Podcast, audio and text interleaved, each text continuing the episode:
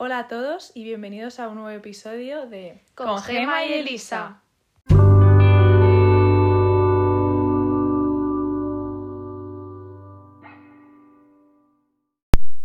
En este episodio, Elisa y yo vamos a hablar sobre el tema de la salud mental y el bienestar en pandemia. Y lo vamos a dividir en tres puntos que queremos tratar. Primero, la salud mental en el ámbito académico, en la universidad, todo el tema de clases. Luego hablaremos brevemente de este tema, pero relacionado con la vida social, las amistades, las relaciones. Aunque, bueno, si queréis aprender más de este tema o escucharnos, pues hemos hecho un episodio, el anterior, que es el 5, sobre este tema. Y luego, por último, pues nos referiremos a la salud mental, pero ya más centrado en uno mismo y todo el tema este, pues a raíz de la pandemia. Exacto. Quiero hacer al principio unos pequeños disclaimers. El primero, eh, no somos personal sanitario, no somos doctores, ni psicólogos, ni psiquiatras, ni, pretendemos serlo. Para nada. Vamos a dar simplemente nuestra experiencia propia y cómo es para nosotros la salud mental y lo que hemos aprendido de ello. No pretendemos enseñar a nadie ni, ni, muchísimo menos.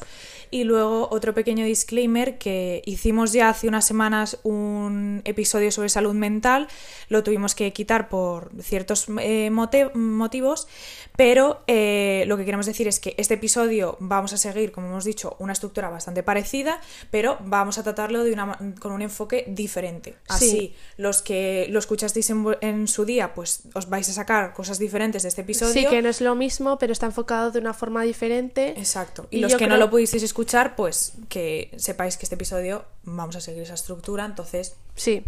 Bien para todos. Sí. Vale, pues, eh, pues si quieres empezamos hablando del tema de la salud mental en la vida académica.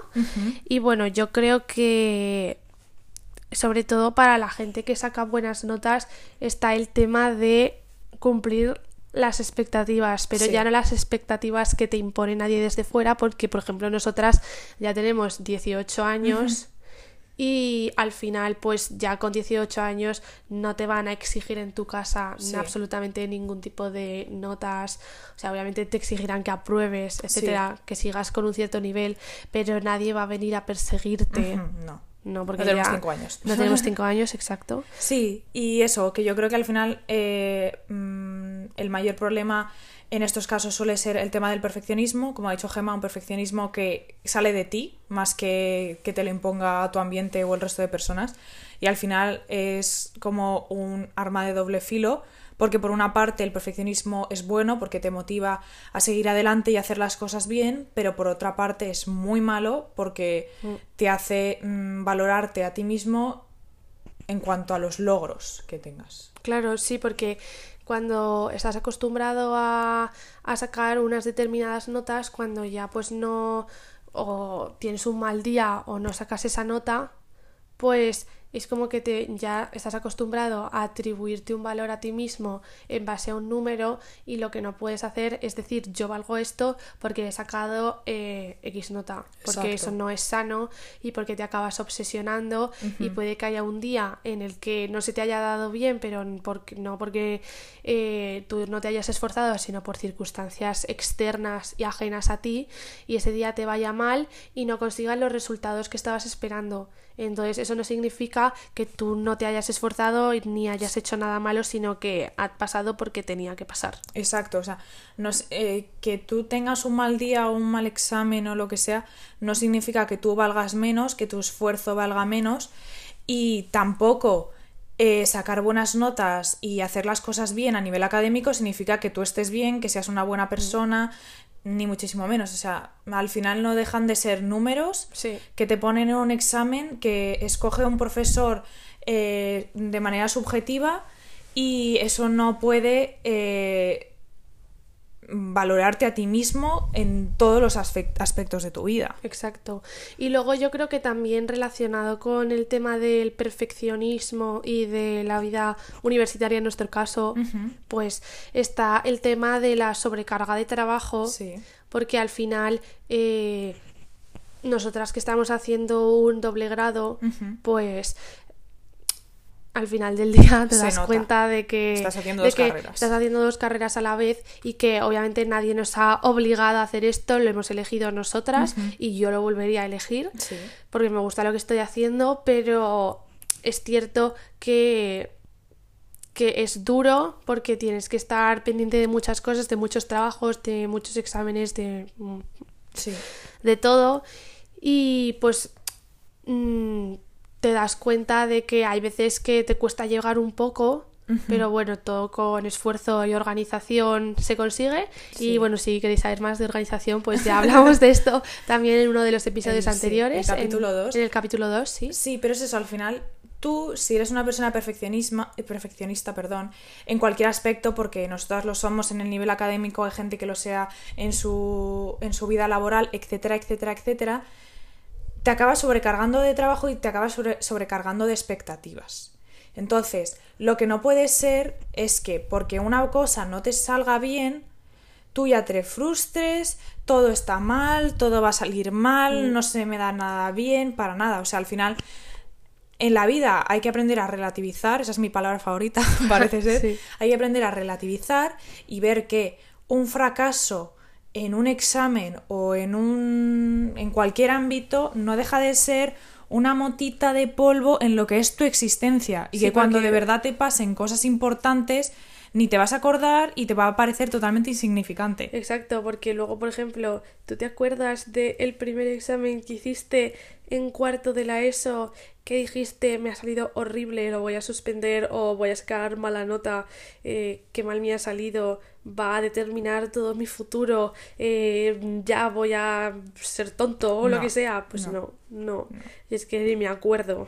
Exacto, y qué aburrida sería la vida si todos fuésemos perfectos y todos lo hiciésemos todo siempre bien y no cometiésemos errores, porque al final de cometer errores y de... Mm, vas aprendiendo. Exacto, y te vas dando cuenta de que el progreso es importante y no la perfección. O sea, lo que importa es ir progresando y si te caes, levantarte, no hacerlo todo siempre bien y mm, tratar de buscar una perfección que es que no existe. O sea, es imposible alcanzarla en cualquier aspecto. Porque nadie, nadie nace sabiendo. No. Entonces, bueno, ya por último, en el tema de clases, en el tema académico, pues yo creo que relacionado con la salud mental está el el tema de que este año eh, por ser todo el tema de la pandemia y del coronavirus, pues se ha implantado un, bueno, dependiendo de, del colegio, de la universidad, pues eh, la semipresencialidad o directamente todo clases online. Entonces, bueno, yo creo que esto es un gran cambio que al final, pues todo el mundo que lo esté viviendo se está dando cuenta de que al principio parecía muy, muy estimulante, muy... Estoy en casa. Sí, estoy en casa, no tengo que levantarme pronto, ni madrugar, ni ir al instituto, ni a clase, ni a nada. Puedo estar en casa y luego, eh, yo qué sé, puedo estar haciendo cualquier cosa. Pero es que luego al final eh, te das cuenta de que no todo es tan bueno porque no vas a clase, no ves a tus amigos, no ves a los profesores, no pierdes como eh, el sentido de, de que ya es como que piensas que no es real, porque se supone que todo el objetivo de las clases es que tú vayas y te sientes en la mesa, estés escuchando al profesor, estés, ah, claro, estés hablando con tus amigos, pero es que ya cuando lo haces en casa, es que por lo menos a mí se me hace rarísimo y hay veces que mm, lo admito, me distraigo bastante. totalmente. Y aquí entra otra vez la palabra relativizar y es que al final estamos viviendo en una pandemia. O sea, estamos viviendo una situación totalmente extraordinaria. Es que a veces ni nos damos cuenta de lo que estamos viviendo. Entonces no podemos pretender seguir al 100% viviendo una etapa tan traumática como la que estamos viviendo. Y ya no quiere decir ni siquiera nosotras que gracias a Dios todo va bien, pero la gente que tiene, que ha perdido a familiares, o la gente que está en circunstancias eh, negativas en su casa, o la gente que sus padres son eh, personal sanitario. O sea, al final, lo importante siempre es la salud y la salud mental. Y entonces, si tú estás fatal y no te encuentras bien y no estás bien y no te puedes ni siquiera sentar y concentrarte a estudiar ese examen que tienes mañana, no te estés mm, fustigando por ello, porque eso, estamos viendo una pandemia, es una es una situación horrible y obviamente esto va a pasar factura. Claro. Y más en nuestra salud mental. Y que no todo al final son los exámenes que un día te puedes dar un descanso o si ves que no puedes, tampoco tienes que presionarte. O sea, obviamente tienes que ir a lo máximo que tú puedas, a explotar tus capacidades, porque así ves tú lo que puedes dar de sí y lo que puedes llegar a alcanzar, porque al final luego pues es un muy buen sentimiento ya, no de que se sienta la gente orgullosa de ti, sino que tú ves que te sientes orgulloso de ti mismo, yo creo que es un gran sentimiento, sino que también tienes lo que dice Lisa, tienes que aprender a priorizar, a relativizar. Y si hay algún día que te encuentras mal o algún amigo tuyo se encuentra mal o lo que sea, pues tienes que acudir y también volcarte en eso porque al final mm, puedes tener un mal examen, un mal trabajo, pero tu amigo va a estar eh, ayer, hoy y mañana. Exacto, y la salud es lo primero al final. Vale, y ya pasamos a la segunda parte, que es todo el tema de la vida social, amistad y relaciones, que eso, como ha dicho Gema en el episodio anterior, ya hemos estado hablando mucho del tema, pero queríamos tocarlo un poco más porque la salud mental está en todas partes y está también en las amistades, en las relaciones y la vida social. Y yo creo que un tema interesante es el tema de la ansiedad social. La ansiedad social se puede ver desde muchísimos puntos, o sea, hay gente que tiene una ansiedad social muy fuerte en la que pasa unos meses y no puede ni salir de su casa, con el tema de la pandemia eso también ha pasado mm. más, la gente que no le apetece quedar con X personas o lo que sea por el tema de la seguridad y el tema de la pandemia. Sí, o que simplemente ya mm, estás tan acostumbrado a estar en tu casa hmm. que es que ya te da miedo, pero ya no por el tema del virus, sino porque te da miedo ya casi estar en contacto con otras personas. Sí, sí. Entonces, bueno, eso le pasa le pasa a algunas personas Sí, también. sí, totalmente, porque al final es que es eso, lo vuelvo a repetir, la pandemia, que no se ha acabado, es un momento traumático y un momento traumático en nuestras vidas y es un momento que va a pasar factura aún más y dentro de unos años nos daremos aún más cuenta. Entonces, obviamente es un cambio de pasar a estar cuatro meses encerrado en tu casa sin salir, viendo simplemente a las personas que conviven contigo, de eso a pasar a meterte en terrazas con todos tus mm. amigos, a ver a un montón de gente. Hay gente que eso lo ha llevado mejor, hay gente que lo ha llevado peor y es normal. Exacto.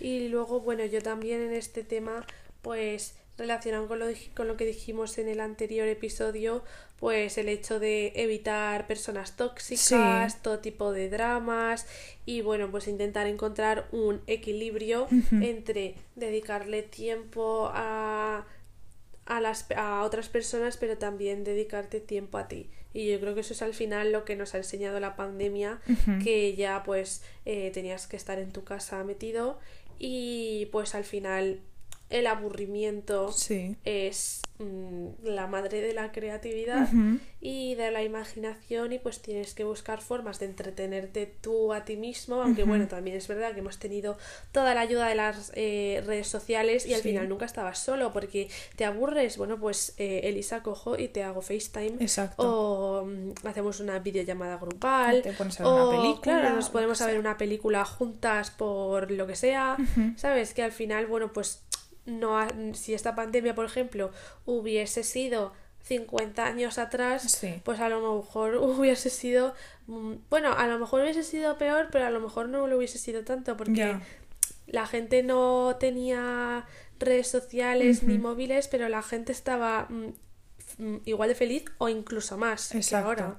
Sí, sí, y al final, o sea, yo creo que ahí donde has tocado, la idea es que es muy importante que aprendamos a gestionar nuestras propias emociones para poder pedir ayuda y poder ayudar a otros. Exacto. O sea, no sirve de nada tú estar perdido y no saber lo que quieres y tratar de ayudar a un amigo que está igual de perdido, perdido que tú y que no tiene ni idea de nada. O sea, al final son dos personas perdidas tratando de encontrarse y no va a funcionar. O sea, o sea, puedes estar los dos igual de rotos que no, oye, de perdidos lo que dices tú, que no os vais ni a encontrar ni a, arreglar. O sea, lo puedes intentar, puedes poner todo el amor del mundo, pero al final, pues no te vas a encontrar y te vas a perder por el camino más. Exacto.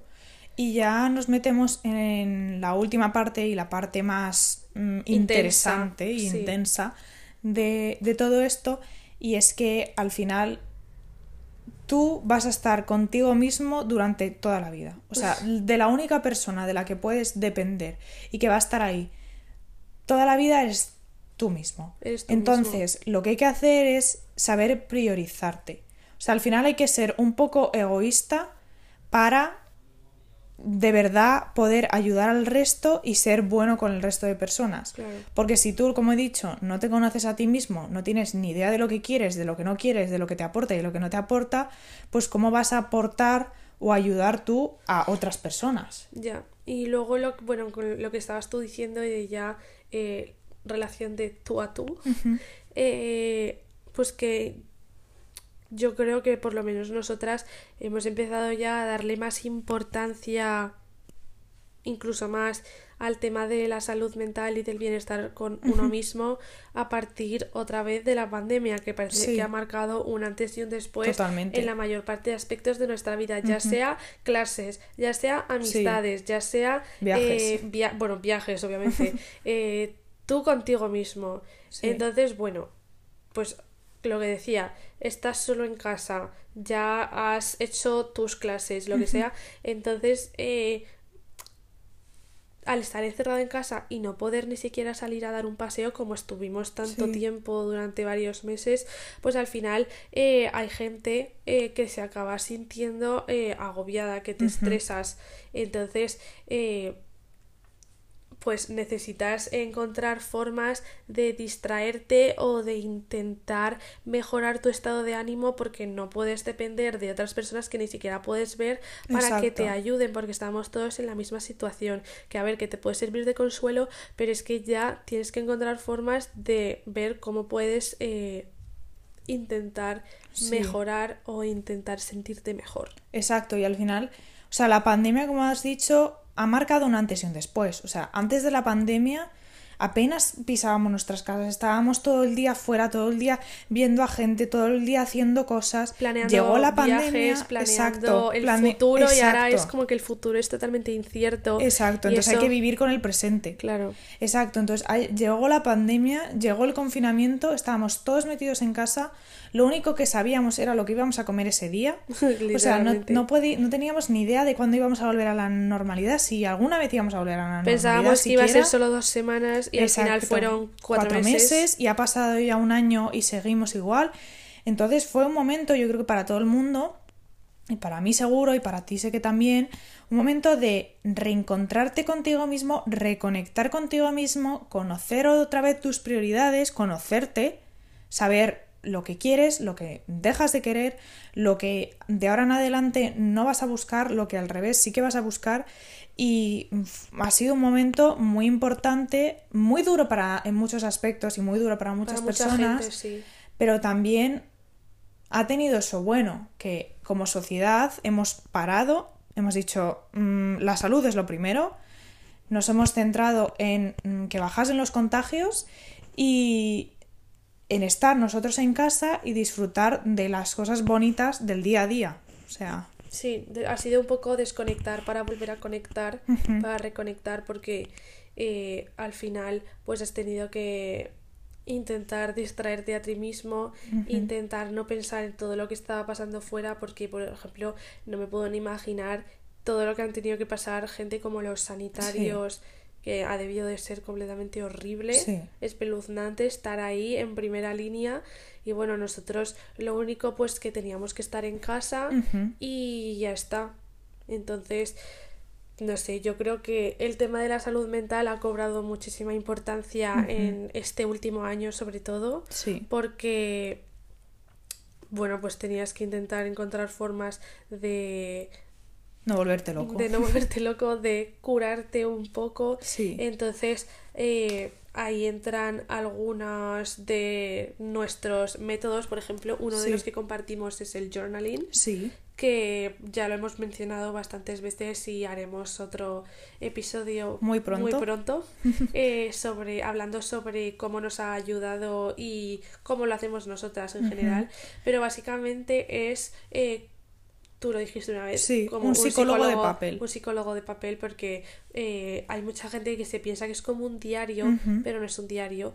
Y pues básicamente tú de eh, escribir lo que lo primero que se te venga por la cabeza, lo que quieras. Unas pautas. O seguir unas pautas. Eh, una frase y a partir de eso escribir lo que te venga a la cabeza, desahogarte, como si se lo estuvieses contando a un psicólogo de verdad. Exacto. Al final el journaling no deja de ser una manera de mm, soltar todo lo que tienes dentro, de dejarlo ahí en la hoja de papel y ya poder seguir con tu día a día, seguir con tu vida o al revés, poder leerlo y reflexionar sobre ello y decir, estoy hablando de esto, esto es lo que me está molestando o esto es lo que me está aportando, ¿cómo puedo mejorar o cómo puedo dejar de lado una cosa que ya no me sirve?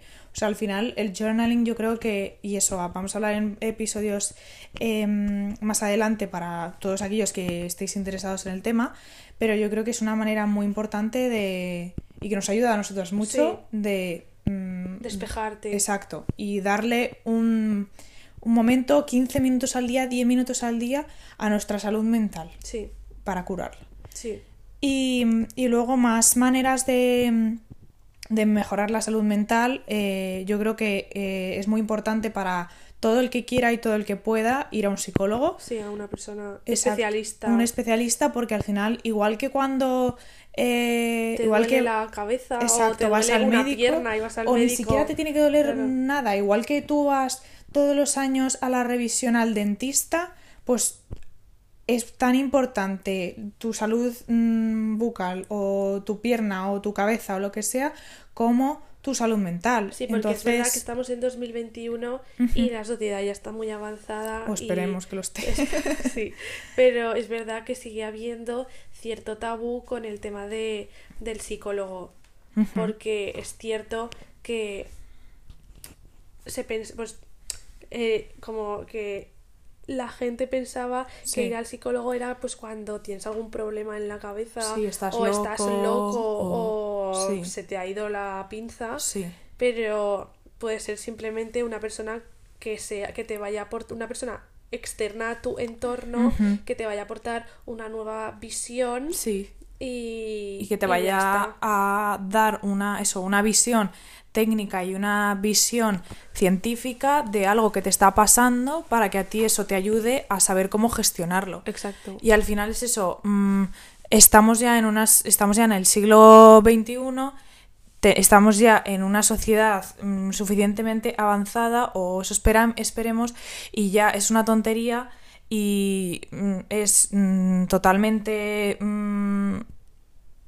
feo, directamente feo el estar juzgando a una persona porque va al psicólogo o porque está cuidando de, tu salud, de su salud mental. Claro, es como ir a es como ir a que te vean, a que te hagan una prueba porque te has hecho daño en la rodilla. Exacto. O porque tienes que ir a hacerte un, una prueba del corazón o porque simplemente eh, te duele la garganta y quieres que te manden unas pastillas porque bueno, al final la mente también forma parte de tu cuerpo Exacto. y es muy importante. es igual de importante o incluso más que otras partes. Entonces, Exacto. Entonces, también hay que cuidarla. Exacto, también hay que cuidarla. Entonces eso, mm, nosotras desde aquí animamos a todo el que crea que necesita ir a ver a un psicólogo o que le podría beneficiarse de ir a ver a un psicólogo, que lo haga, porque al menos que lo intente si, si tiene la oportunidad porque yo creo que es una experiencia eh, que puede ser muy positiva. Un psicólogo no te va, no vas a llegar y te va a arreglar la vida, pero sí que te va a dar unas herramientas que te pueden ayudar luego a ti a gestionar tus problemas o a lo que sea básicamente. Eh, mm, si tienes o estás pasando por una etapa negativa o lo que sea pues pues tener ahí alguien externo que te aporte. claro, que te aporte una nueva perspectiva, un nuevo punto de vista y o lo que te dices tú, que no te va a solucionar, bueno, supongo que no te va a solucionar, no. no te va a solucionar tus problemas, ni te va a decir esto lo que tienes que hacer es total. No, no te no, porque las cosas no van así, no te no vas a solucionar la vida, pero puedes ir eh, aprendiendo cómo gestionar distintas emociones, como Exacto. por ejemplo lidiar con lo que decíamos otra vez con el tema de la pandemia, Sí. que ha causado unos estragos horribles Sí. en mucha gente, en todo Y el los mundo. causará más. Sí, porque Sí. no se ha acabado. no se ha acabado y dentro de 10 años eh, habrá gente que seguirá con traumas, eh, sobre todo a, a raíz de la pandemia en materia de salud mental. Entonces es mejor empezar a cuidarse ahora, empezar a cuidar tu mente, que es la que te va a acompañar y la que va a estar contigo eh, el resto de tu vida, y saber darle prioridad. En cualquier ambiente, saber darle prioridad en cuando estás en la universidad, cuando estás en el trabajo, cuando estás con tus amigos, cuando estás con tu familia, saber que si tu mente te está diciendo que algo no está bien, es porque no lo está. No te va a mentir. No. Y, y eso, eh, no mucho más tenemos ya para comentar en este episodio. Espero que os haya Sí, gustado que os- mucho. que os haya ayudado o que os hayáis sentido identificados. Sobre todo, bueno, que es algo que es de bastante actualidad porque yo creo que todo el mundo, nunca todo el mundo, nadie está al 100%, Bien, ¿no? nunca estás bien todos los días, todo el rato, tienes tus altibajos. Sí, tus idas y venidas. Y que esperemos haber lanzado algún tipo de mensaje positivo o que os haya eso aportado algo de que al final eh, no estáis solos en esto. Eh, podéis encontrar la manera de, de cuidaros y de estar mejor, poner siempre vuestra salud mental como lo primero, no lo tratéis como un tabú, una cosa de segunda que no, no merece la atención, porque merece absolutamente toda la atención que le podáis dar. Claro, y que no es nada de lo que avergonzarse tampoco. Exacto. Así que nada, muchísimas gracias. Y nos vemos en el siguiente episodio. Adiós.